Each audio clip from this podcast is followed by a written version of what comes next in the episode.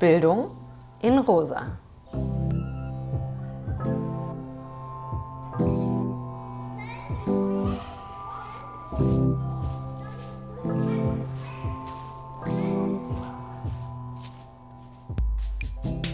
Hallo, hier sind wir wieder.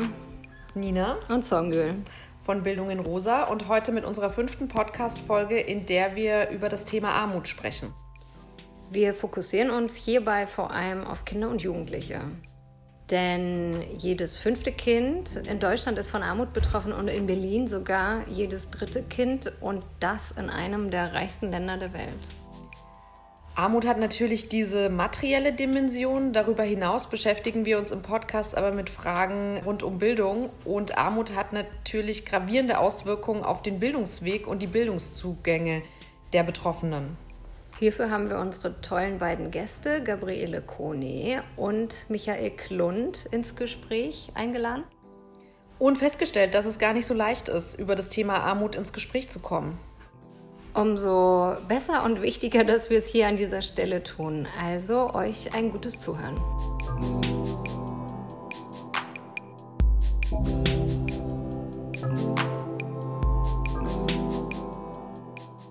Dann äh, herzlich willkommen, liebe Gabriele, lieber Michael. Ich freue mich sehr, dass wir gemeinsam dieses Gespräch heute gestalten zum Thema Armut und Kindheit. Und ähm, als erstes würde ich euch natürlich bitten, euch vorzustellen. Und wir machen das jetzt so ein bisschen äh, mit um die Ecke gedacht. Und ich frage dich, Gabriele, einfach mal, wenn ich dich jetzt vorstellen sollte, ähm, was sollte ich dabei unbedingt erwähnen? Ähm, ja, natürlich, dass ich äh, pädagogisch-wissenschaftliche Mitarbeiterin im Institut für den Situationsansatz hier in Berlin bin und dort in der Fachstelle Kinderwelten äh, zum Ansatz der vorurteilsbewussten Bildung und Erziehung arbeite. Ich habe dort eine halbe Stelle zum Bereich Entwicklung vorurteilsbewusster Medien und Materialien und äh, gebe eben Fortbildungen zum gesamten Ansatz der vorurteilsbewussten Bildung und Erziehung. Und mein Schwerpunkt ist tatsächlich unter anderem Armut. Und ich finde, also ich habe mich sehr gefreut über diese Anfrage, weil ich finde, dass das sehr wenig, oder meine Erfahrung ist, dass das sehr wenig, gerade im frühkindlichen Bereich, das ist ja unser Fokus der Fachstelle, äh, thematisiert wird. Und äh, das ist ein sehr wichtiger Bereich, also wo viel Ausschluss passiert und wo auf der anderen Seite auch sehr, wie soll ich sagen, in so einer mildtätigen oder so einer äh, entwürdigenden Art und Weise äh, oft umgegangen wird in, in Kitas. Und äh, ja, von daher freue ich mich sehr darüber.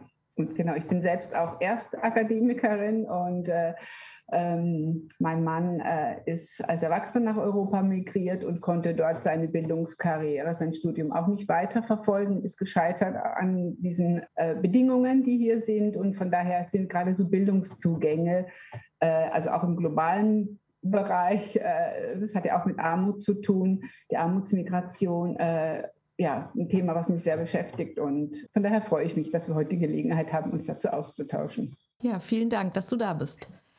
Und äh, Michael, ich würde dir äh, die gleiche Frage stellen. Wenn ich dich jetzt vorstellen sollte, was sollte ich dabei unbedingt erwähnen? Hm. Also vielleicht, dass ich seit ähm, elf Jahren eine Professur habe an der Hochschule Magdeburg-Stendal, Standort Stendal, eine Professur zur Kinderpolitik die es, glaube ich, bislang nur einmal gibt äh, in Deutschland. In einem Studiengang für angewandte Kindheitswissenschaften, den es als Bachelorstudiengang äh, auch, glaube ich, nur einmal gibt bislang in Deutschland. Und dass ich seit fünf Jahren den dortigen Master leite zu Kindheitswissenschaften und Kinderrechten. Und vielleicht noch, dass ich seit etwas mehr als 20 Jahren im Bereich der Kinderarmutsforschung tätig bin. Und darüber könnte man vielleicht auch sagen, über diesen Bereich der Kinderarmutsforschung auch erst zum Bereich Kindheitswissenschaften, Kinderrechte und Kinderpolitik gelangt bin. Vielen Dank. Unser Podcast heißt ja Bildung in Rosa. Ein Podcast auf dem Weg zu inklusiver Bildung. Und ich würde da direkt einsteigen und euch beide fragen, was hat Armut mit inklusiver Bildung zu tun? Was sind da eure Ideen, Assoziationen, ähm, die ihr habt? Äh, als äh, wie sagen Sie, Teilhabebarriere oder Barriere äh, zur Teilhabe, dass äh, entweder Menschen, dass äh, von den pädagogischen Fachkräften zum einen nicht zugetraut wird, eine Bildungskarriere zu machen oder weiterführende äh, äh Bildung zu machen, dass es Menschen sich auch nicht vorstellen können sondern dass es wichtig ist, dass also die Idee auch für Kinder ist von Eltern, dass sie Geld verdienen und so ein Studium äh, mit den dazugehörigen Kosten, eine Verschuldung von BAföG und so als eine Belastung, als eine nicht einzugehende Belastung gesehen wird und dass das auch den, von den Fachkräften auch den Kindern äh, signalisiert wird. Es gibt ja Studien, die sagen, dass äh, Kinder äh, aus akademischen Elternhäusern bei gleichen Noten eher eine Gymnasialempfehlung bekommen. Also es sind so diese, diese beiden Seiten. Und natürlich ist es Aufgabe äh, von der Gesellschaft, von den Institutionen, äh, das zu vermitteln, dass Kinder das können und dass Familien das können, unabhängig von äh, dem Bildungs-, dem formalen Bildungsgrad der Eltern. Also das ist einer von mehreren Aspekten, aber damit würde ich jetzt das erstmal belassen. Ich hatte mir selbst eben gerade noch notiert, das ist praktisch, das eine ist quasi das Gegenteil des anderen. Also inklusive Bildung und Armut, wenn man das gewissermaßen so als Gegensätze äh, betrachten könnte. Dann nach dem, was du jetzt, Gabriele, auch gesagt hattest, ist mir nochmal klarer geworden, womit ich halt mich selbst auch noch so ein bisschen mehr beschäftige. Und ich meine, ihr nennt euch ja Luxemburg und Bildung in Rosa. Das heißt, es ist kein Fremdwort, äh, sich bewusst zu machen, dass es ja um Bildung geht innerhalb einer Klassengesellschaft. Und das bedeutet natürlich, du hast im Grunde genommen eine äh, grundsätzliche Ungleichheitsstrukturierung in der Gesellschaft drin, verankert, sozioökonomisch und so weiter, werden wir vielleicht nachher auch noch weiter zu sprechen kommen. Und darauf bezogen ist sozusagen Ungleichheitsproduktion erstmal das Normale, könnte man fast sagen. Ne? Und Inklusion das genaue Gegenteil. Ja, also sozusagen als Ansatz sogar schon gemeint, äh, jedes Kind, im Grunde genommen jeder Mensch hat einen besonderen Unterstützungs- und einen besonderen Bildungsbedarf. Ist ja eigentlich der Ansatz. Ne? Es ist ja nicht nur auf Behinderung oder so bezogen eigentlich. So, jeder Mensch hat einen besonderen Bildungsbedarf. Persönlichkeitsbildung ist damit auch gemeint, als Recht, als Rechtsanspruch, als Menschenrecht, als Kinderrecht. All das, was wiederum auch Verwertungskriterien eigentlich widerspricht, nicht wahr? Und entsprechend ist da sozusagen auch genau in dieser Gegensätzlichkeit wahrscheinlich auch dann genau die Spannung drin. Ja? Und dann kommt noch dazu, dass bei der Armut es halt eben so ist, dass es zugleich auch ein Wertbegriff ist, ja, ein jahrtausendealter Wertbegriff könnte man fast sagen. Den kriegen wir ja nicht raus. Das ist ja nicht einfach nicht nur, das ist ja nicht nur, wir kommen vielleicht nachher ja nochmal drauf, ist ja nicht nur eine sozialstrukturelle Feststellung, jemand hat so und so viel Einkommen oder so und so viel Beteiligung oder so, sondern das ist ja, was man sich wieder bewusst machen muss, ein seit Jahrtausenden, seit der Bibel und davor fest verankerter Wertebegriff, der einem Menschen eine Zuschreibung macht, die im Grunde genommen kein Mensch haben möchte, weil sie eigentlich letzten Endes heißt, ich bin hilfsbedürftig. Und das ist natürlich in einer Klassengesellschaft, in einer Ellenbogengesellschaft wie der unseren, ist das im Grunde genommen böse gesagt das allerletzte. Ja, ich bin hilfebedürftig. Zugleich wissen wir natürlich aus Sozialpädagogik, sozialer Arbeit, dass es eigentlich wichtig ist, dass Menschen gerade so in Kinder- und Jugendhilfe genau diesen Hilfebedarf sich eingestehen müssen, wie wichtig das ist und wir dann auch erst helfen können. Aber wie gesagt, diese Spannung existiert zwischen diesen Gegensätzen und das macht es dann auch so schwierig. Ja, aber ich glaube schon, dass beide Aspekte sozusagen mit berücksichtigt werden müssen und ähm, dann merkt man sozusagen, dass das äh, gewissermaßen einerseits Armut als, als Wertbegriff auch und nicht nur als eine, eine analytische Kategorie äh, für Menschen sehr schwer ist, sich einzugestehen. Andererseits brauchen wir es aber für die Analyse und umgekehrt bei Bildung ist es eben auch so, unterschiedliche Verständnisse von Bildung spielen eine Rolle und so weiter. Aber ihr seht, das ist jetzt nur durch das, was Gabriele gesagt hat. Vorher stand bei mir eigentlich nur eine kleine Zeile als Gegensatz. Ja, schön, vielen Dank. Wir haben uns auch, das passt so ein bisschen, Nina und ich haben uns nämlich, bevor wir mh, mm, hier in das Interview reingegangen sind, unterschiedliche Gedanken gemacht und haben auch nochmal festgestellt, wie schwer das eigentlich ist, über Armut zu sprechen.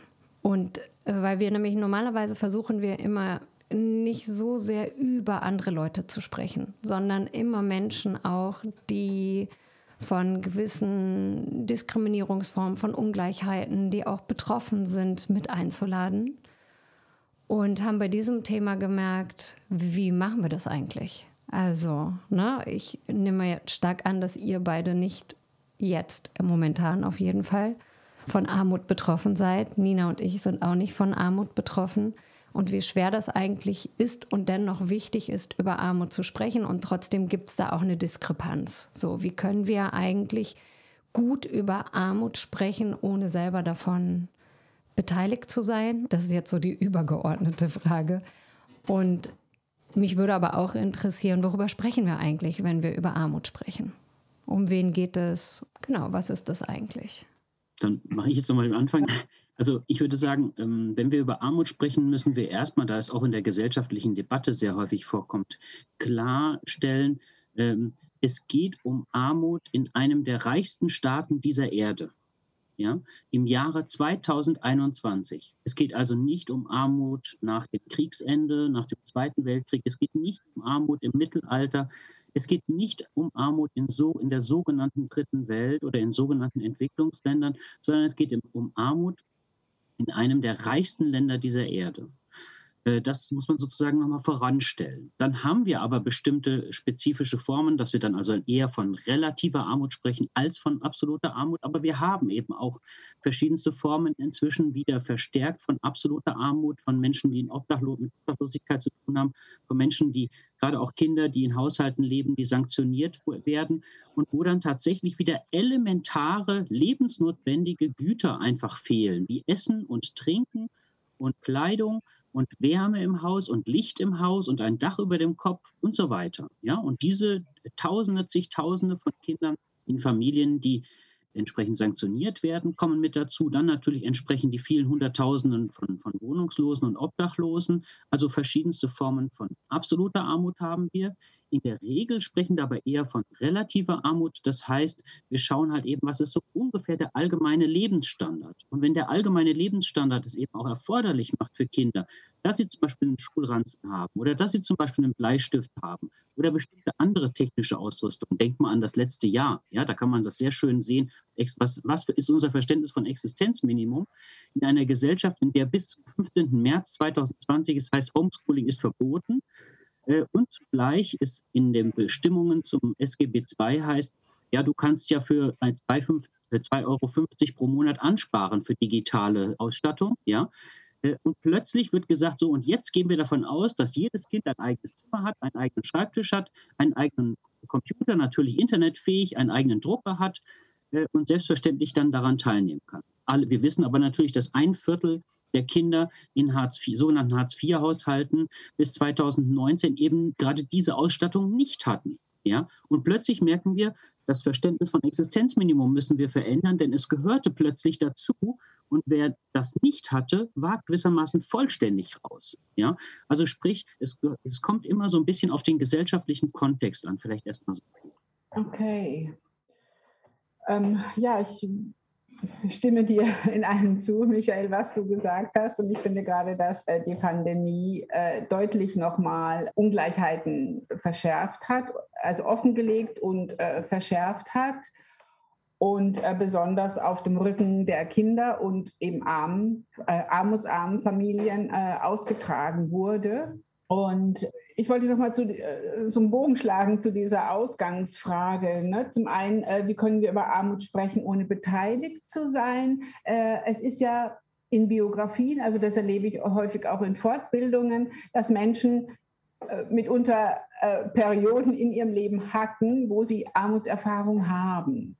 Ne? Und von daher, ja, vielleicht wissen, wie sich das anfühlt oder diskriminierende Erfahrungen gemacht haben ja, also so von daher, und das würde ich, äh, wie soll ich sagen, auch für, für, mich in Anspruch nehmen. Ich erinnere mich auch dran, äh, äh, damals, als ich äh, zum zweiten Mal noch studiert hatte und ein junges Kind hatte, der fürchterlich gewachsen ist und ich immer im Winter davor stand, äh, okay, wie soll ich es jetzt schaffen, ausreichend warme und äh, Kinderkleidung äh, ranzuschaffen. Ne? Auch auf einem, also es war nie die, die, Wohnung in Gefahr oder so, ne? aber dieses, also das dockt äh, schon an. Ne? Und äh, dass Armut eben auch was ist, was überwunden werden kann für manche, wenn es eben was mit Bildung zusammenhängt. Ne? Natürlich war ich als Akademikerin immer privilegiert und wusste, wenn ich mein Studium zu Ende habe, dann wird es hoffentlich äh, besser sein, habe ich eine Aussicht. Ne? Das ist natürlich nicht zu vergleichen, aber so sporadische Erfahrungen von Armut kennen schon viele Leute.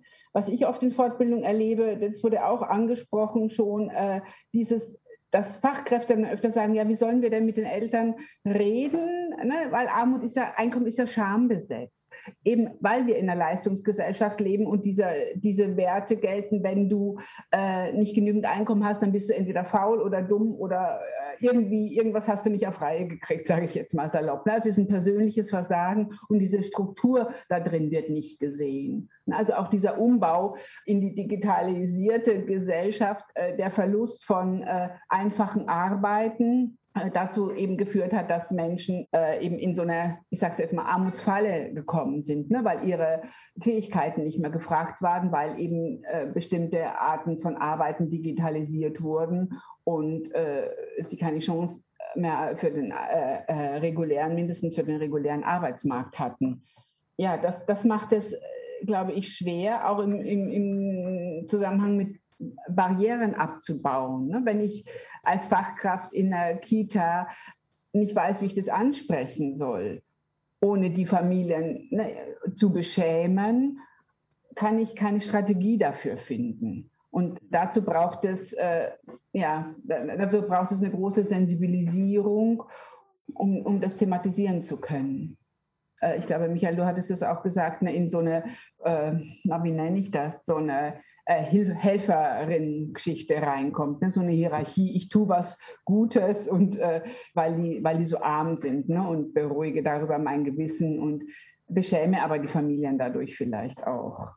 Also ich glaube, das ist ein großes, eine große Herausforderung im Umgang mit, äh, wie soll ich sagen, aus äh, diskriminierungssensibler Sicht mit dem Thema Armut äh, umzugehen. Das ist ja ein Dilemma, ne? weil ähm, wir gehen davon aus, dass Menschen eben nicht selbst daran schuld sind, sondern dass das System das reproduziert.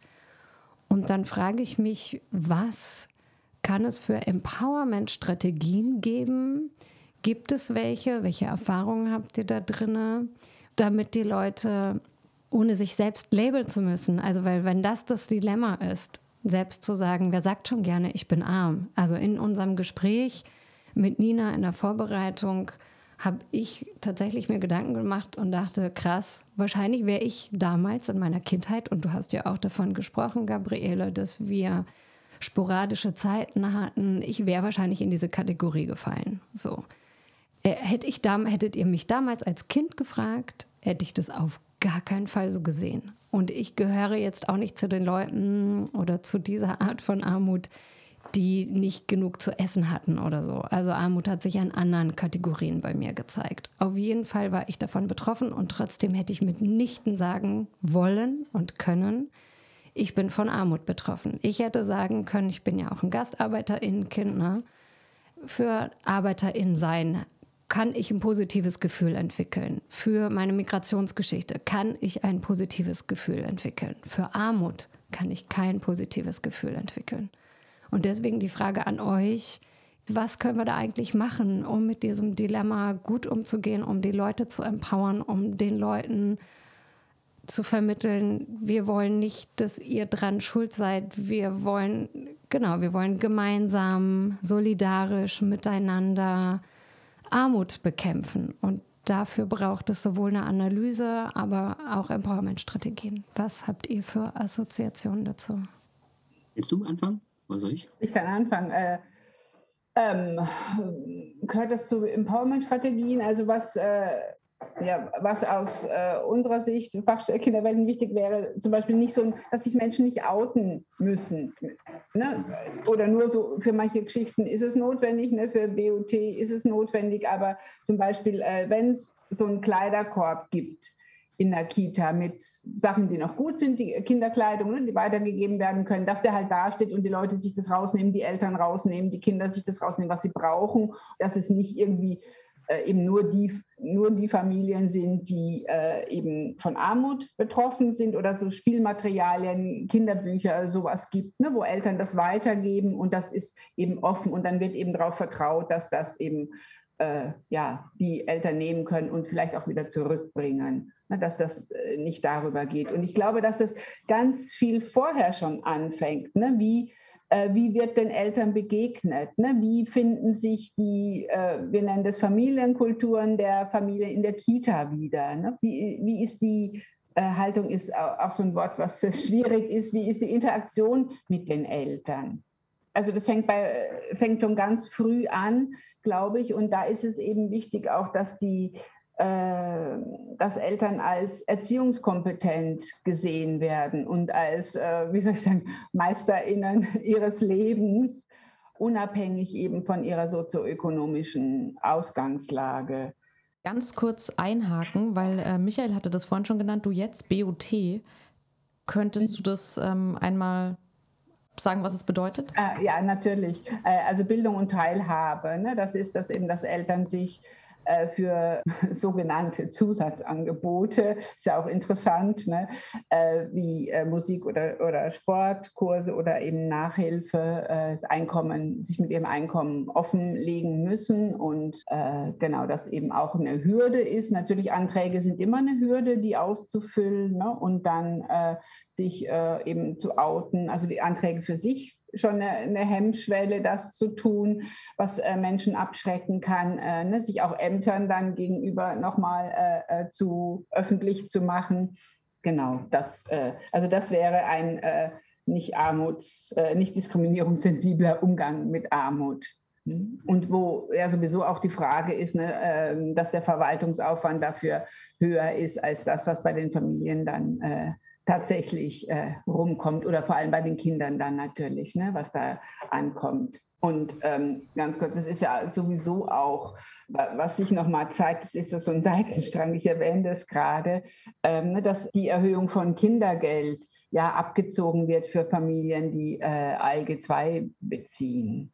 Na, dass das ja dann auch nicht bei den Kindern ankommt. Und da ist ja eben dann die Argumentation, von einigen äh, viel, zu viel natürlich, ne, dass das Geld ja sowieso nicht bei den Kindern ankäme, weil die Eltern das eben dann für ihre nicht relevanten Bedürfnisse wie Alkohol und Zigaretten verbrauchen würden. Also da bräuchte es äh, ne, vom System her äh, eine ganz andere, äh, tatsächlich eine Kindergrundsicherung um dem äh, wirkungsvoll zu begegnen. Auch wenn wir dazu ein paar Schritte zurückgehen würden, ich würde euch trotz allem einmal bitten, auf so einer analytischen Ebene nochmal. Ne? Michael, du hast vorhin auch von relativer und von absoluter Armut gesprochen.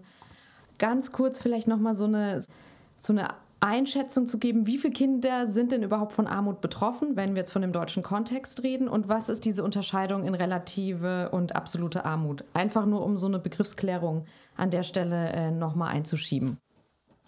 Ist jetzt ein bisschen spät, aber irgendwie hat sich die Gelegenheit nicht vorher geboten. Allgemein spricht man so ungefähr von einem Fünftel, so etwa plus minus. Mhm. Äh, die meisten sagen so ungefähr 2,8 Millionen seien das, von, von 13 bis 14 Millionen unter 18-Jährige, weil man schaut sich alle unter 18-Jährige dabei an.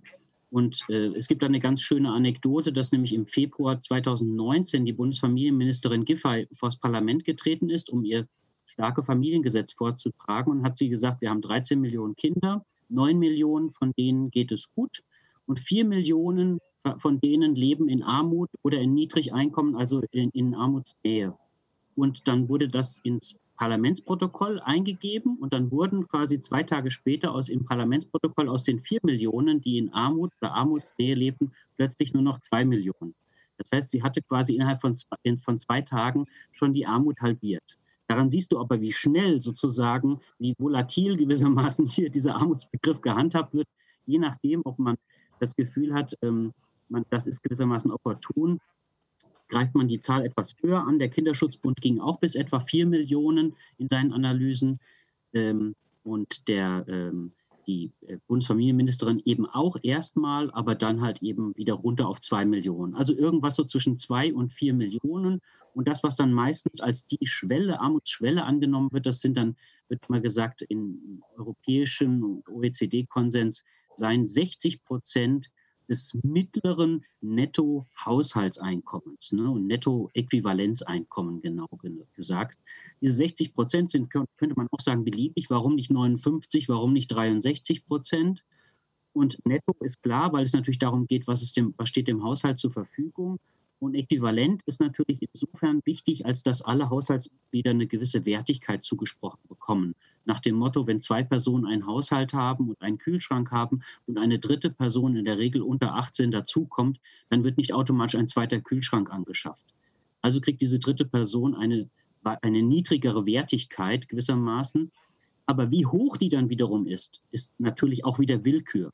Ja, weil Gabriele hat es vorhin schon angesprochen, Kinder diese schreckliche Eigenschaft haben, dauernd zu wachsen, ja, und dann muss dauernd irgendwie was Neues gekauft werden, sodass also man in vielerlei Hinsicht auch sagen könnte, eigentlich kosten die noch mehr als das, was Erwachsene an Konsum eigentlich benötigen.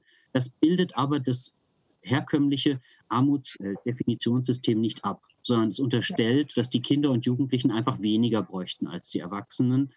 Und äh, ja, aber es ist wie gesagt, das ist die einzige Festlegung, auf die sich dann halt eben alle EU-Staaten mal geeinigt haben vor ein paar Jahren. Und jetzt kann man sagen, gut, daran orientieren wir uns ungefähr und dann sind wir bei ungefähr so 2,8 äh, Millionen Kindern und Jugendlichen unter 18 Jahren. Und die andere Sache, ähm, mit der ich beschäftigt bin, ist tatsächlich so eine äh, so eine Interventionsebene. Weil Gabriele, du meintest vorher, ne, dass ähm, Selbstreflexion, ähm, Arbeit mit ErzieherInnen, Vorurteile bewusst machen, zu gucken, wie kann so ein pädagogischer Alltag gestaltet werden in den Einrichtungen, ein Schritt ist. Auf der anderen Seite ne, gibt es dieses ähm, Thema der Reproduktion von gesellschaftlicher Ungleichheit. Und ähm, ich habe mal wieder diese Rolle in dem Podcast, hatte ich glaube ich auch schon so häufiger, was, was können wir überhaupt machen? Was kann überhaupt passieren? Ne? Auf der einen Seite ist es jetzt äh, aus meiner Sicht äh, utopisch, dass wir morgen den Kapitalismus äh, abschaffen und ein neues Bildungssystem äh, hier haben, äh, wo es eine andere Funktion von Bildung hat, ein Lernen anders gestaltet ist. Auf der anderen Seite denke ich auch manchmal so, oh, aber es ist auch so schwierig, dann äh, die Verantwortung auf die ErzieherInnen, auf die pädagogischen Fachkräfte, vielleicht auch auf die Eltern zu legen. Ne? Dass, es, dass äh, die sich auseinandersetzen müssen, dass die sich empowern müssen, ähm, dass das anders gestaltet wird. Und ich frage euch einfach mal, was machen wir mit dem Dilemma? Gute Frage. Also, was natürlich äh, ja, also ich, ich glaube, es braucht tatsächlich einen langen Atem, ne, weil ich gebe dir völlig recht, wir werden genau nicht morgen aufwachen und ein gerechteres äh, System haben. Äh, leider, malheureusement. Und natürlich, also äh, das erlebe ich in Fortbildungen häufiger, ne, dass die Fachkräfte sagen, ja, äh, ne, was können wir denn wuppen, sozusagen. Ne? Wir können doch nicht, äh, natürlich kann eine, eine, einzelne Fachkraft, egal ob in der Schule oder in, in der Kita, nicht die Ungerechtigkeit von einem, nicht eine strukturelle Ungerechtigkeit beseitigen. Ne? das geht dann tatsächlich nur, ich kann nur da gucken, wo ich Einfluss habe. Ne? Und das macht schon was. Ne? Ich kann nicht, leider nicht die Welt retten oder vielleicht auch zum Glück, ich weiß es nicht. Ne? Also ich habe nicht mehr Einfluss, als ich habe. Ne? Und äh, wenn ich mich dadurch runterziehe, äh, ähm, äh, schwäche ich meine Handlungsfähigkeit. Und ich denke, es braucht zivilgesellschaftlichen Engagement dagegen. Es braucht Gewerkschaften, es braucht Organisationen, es braucht diverse Zusammenschlüsse von Menschen, dagegen und äh, sich dagegen einzusetzen oder sich für, für eine mindestens äh, größere Chancengleichheit einzusetzen. Ne? Das ist wie in allen anderen Bereichen, die, wo Diskriminierung herrscht, äh, glaube ich, braucht es das und das ist, das zeigt ja auch die Geschichte, dass das ein äh, fortwährender Kampf ist und so Zusammenschlüsse ja auch eine Stärke geben und ich glaube tatsächlich, das ist das ist das, was, äh, was, äh, was uns an, an, Handlungsmöglichkeiten zur Verfügung steht. Ne, zu gucken, äh, ne, an dem Ort, wo ich bin, wie kann ich dazu beitragen? Wo, wo brauche ich noch eine, mehr eine Sensibilisierung, eine Auseinandersetzung? Das hört ja auch nie auf ne, im Anti-Bias, in der vorteilsbewussten Bildung und Erziehung. Ne, ne fallen ja immer noch Situationen an, wo ich denke, huch, äh, da war ich noch nicht so vorurteilsbewusst. Und eben diese, diese Zusammenschlüsse, glaube ich, dass das was ganz Wichtiges ist, gemeinsam zu gucken, was braucht es, wo können wir äh, Einfluss nehmen. Darf ich eine Nachfrage noch stellen? Sprichst ja. du eigentlich jetzt nochmal so Begrifflichkeiten? Ähm, sprichst du eigentlich von Klassismus? Ja, ja, ich spreche von Klassismus. ja, genau. Und eben dieser verinnerlichte Klassismus eben auch, ne? sich dessen bewusst zu werden, diese Leistungsprinzip und was wir ja auch schon angesprochen hatten, ne? diese Scham, diese diese Schuld, diese Abwertung, ne, das zu reflektieren, die damit einhergehen. Ja, definitiv äh, Klassismus. Genau, das ist ja ein Begriff, der hier in Deutschland äh, weniger gebraucht wird, vor allem auch in der frühkindlichen Bildung. Nochmal weniger, ne? da wird ja oft Armut als äh, ja, so ne, die Rolle von Mildtätigkeit oder sowas. Ne? Aber dieses System, was dahinter steht, ne? was Michael ja auch sehr ausführlich aus und sehr äh, einleuchtend ausgeführt hat, ne? das, äh, das wird nicht gesehen. Und ich glaube, dass das auch eine Voraussetzung ist. Aber jetzt bin ich nochmal abgeschweift. Ja, aber nein, äh, wir sprechen von Klassismus, Fachstelle Kinderwelten, als meinen wir und ich da drin.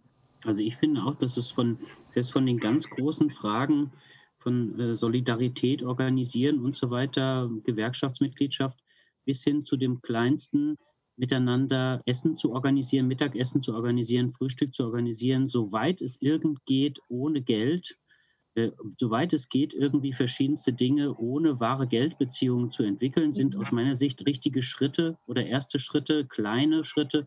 Gibt es doch noch diese sogenannte transformative Gemeinwesenarbeit oder so, ähm, die ja auch versucht, Menschen dort, wo sie leben, äh, in sozialen Brennpunkten auch miteinander ins Gespräch zu kommen. Denn das ist ja mit auch nochmal eine Funktion von Armut.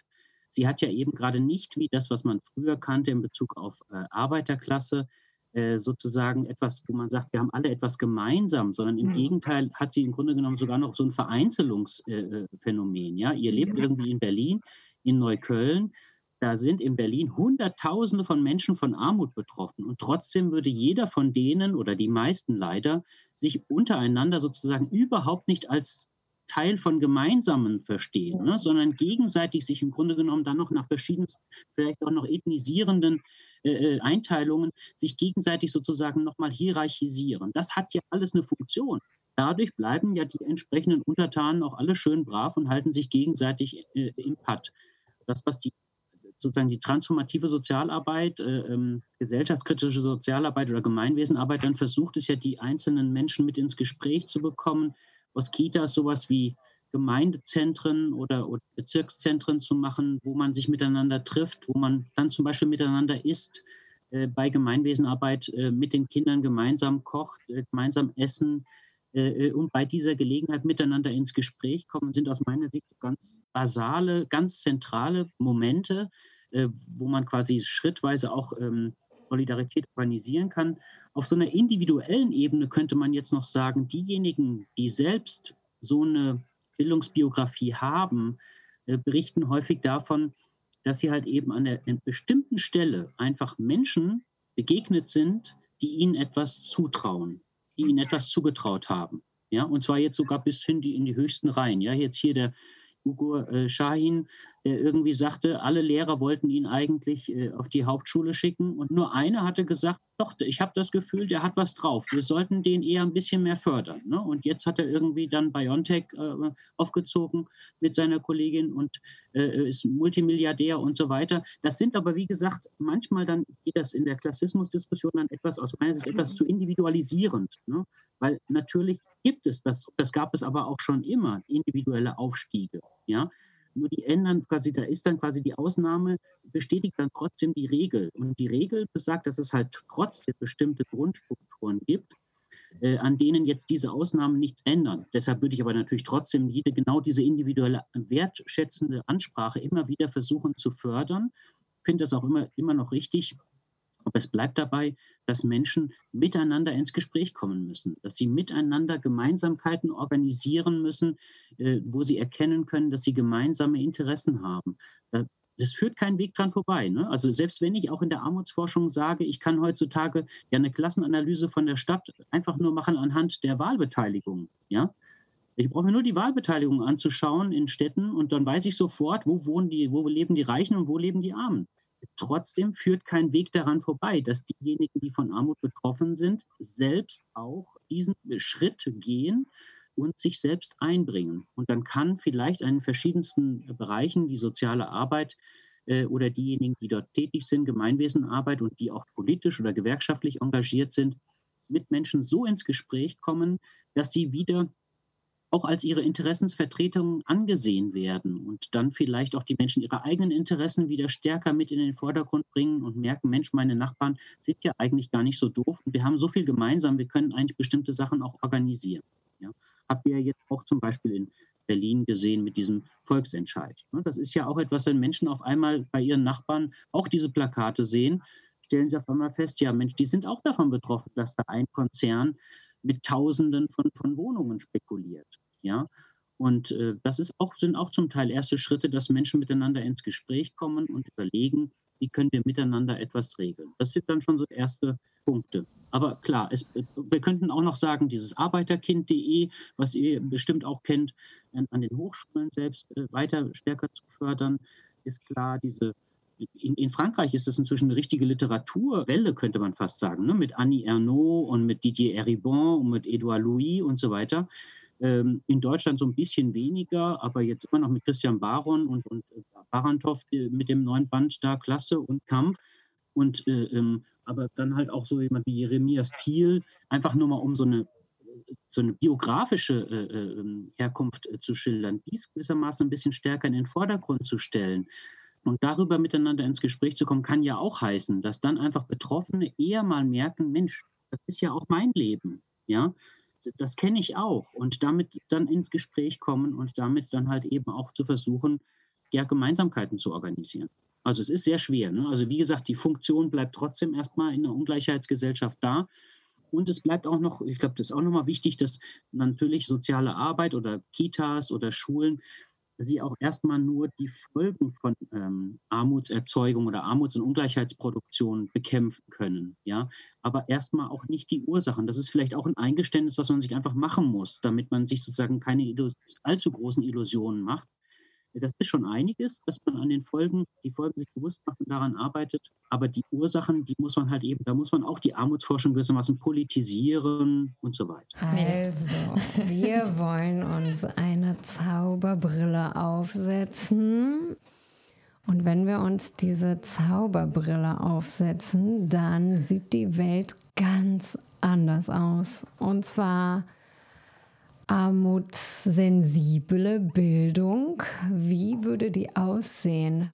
also in meiner Denkweise äh, kein kapitalistisches System mehr. Ne? Dann gäbe es äh, global auch keine Ausbeutung mehr. Es gäbe keinen Rassismus, Sexismus mehr. Ne? Wir haben jetzt ja wenig äh, zur Intersektionalität äh, gesprochen. Armut ist ja nicht nur ein Kriterium, sondern geht ja Verbindungen mit anderen Vielfalts-, Diversitätsaspekten ein.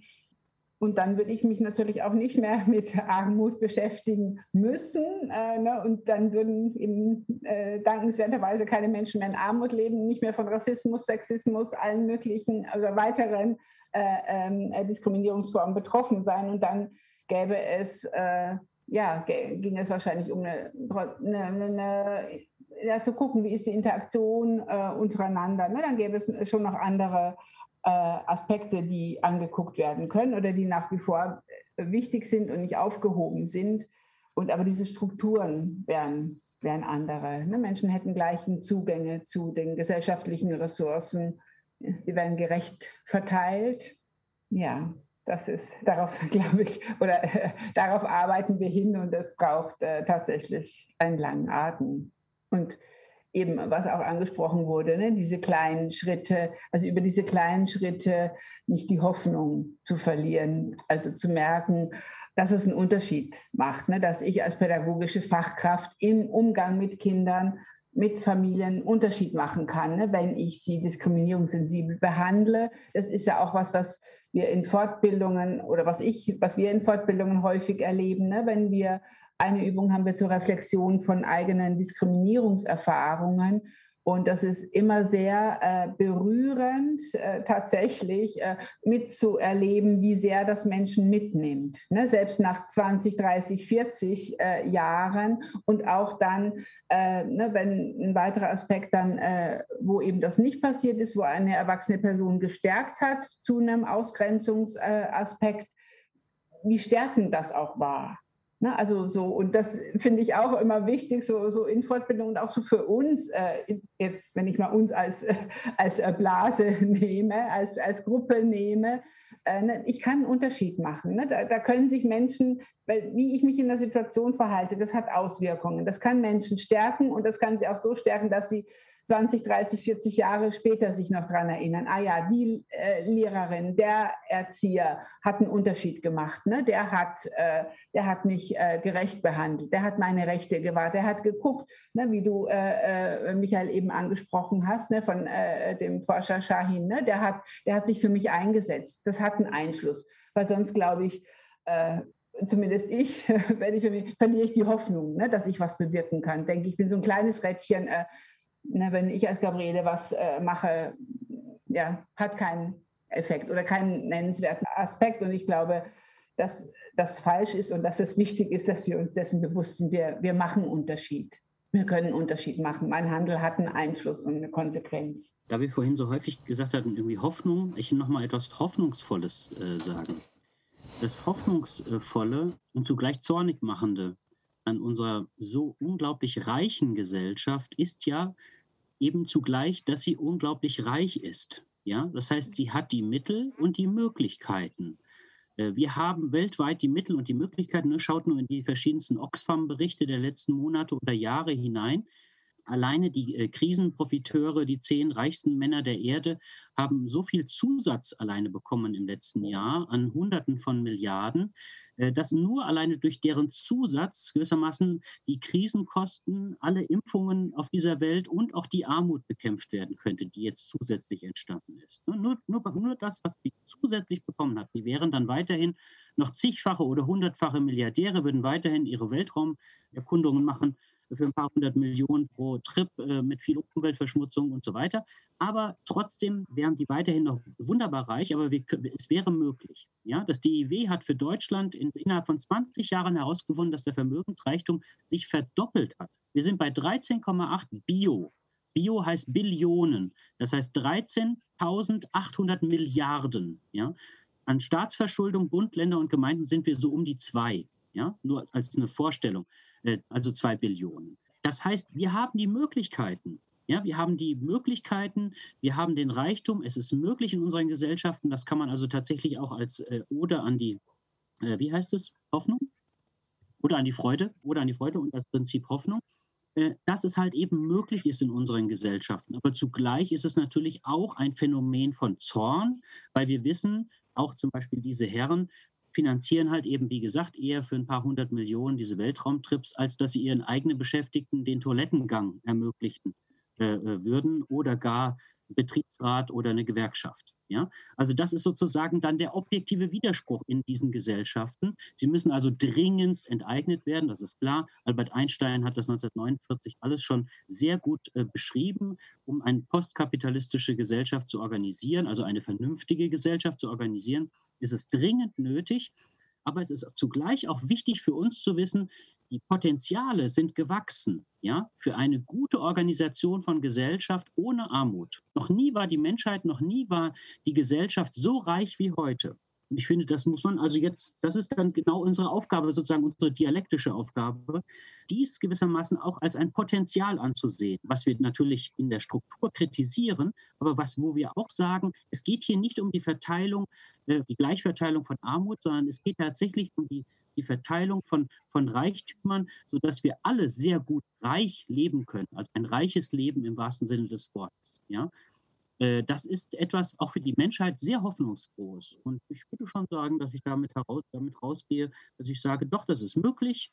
Ähm, ob ich das noch selbst erlebe, weiß ich nicht, aber ich kann auf jeden Fall darauf hinleben und versuche das weiterhin zu befördern und alle zu ermuntern, vielleicht ist das auch noch mal was Wichtiges, zu ermuntern, in diese Richtung sozusagen weiterzudenken und zu überlegen und zu handeln, äh, dass wir die Möglichkeiten haben, bessere Verhältnisse zu schaffen.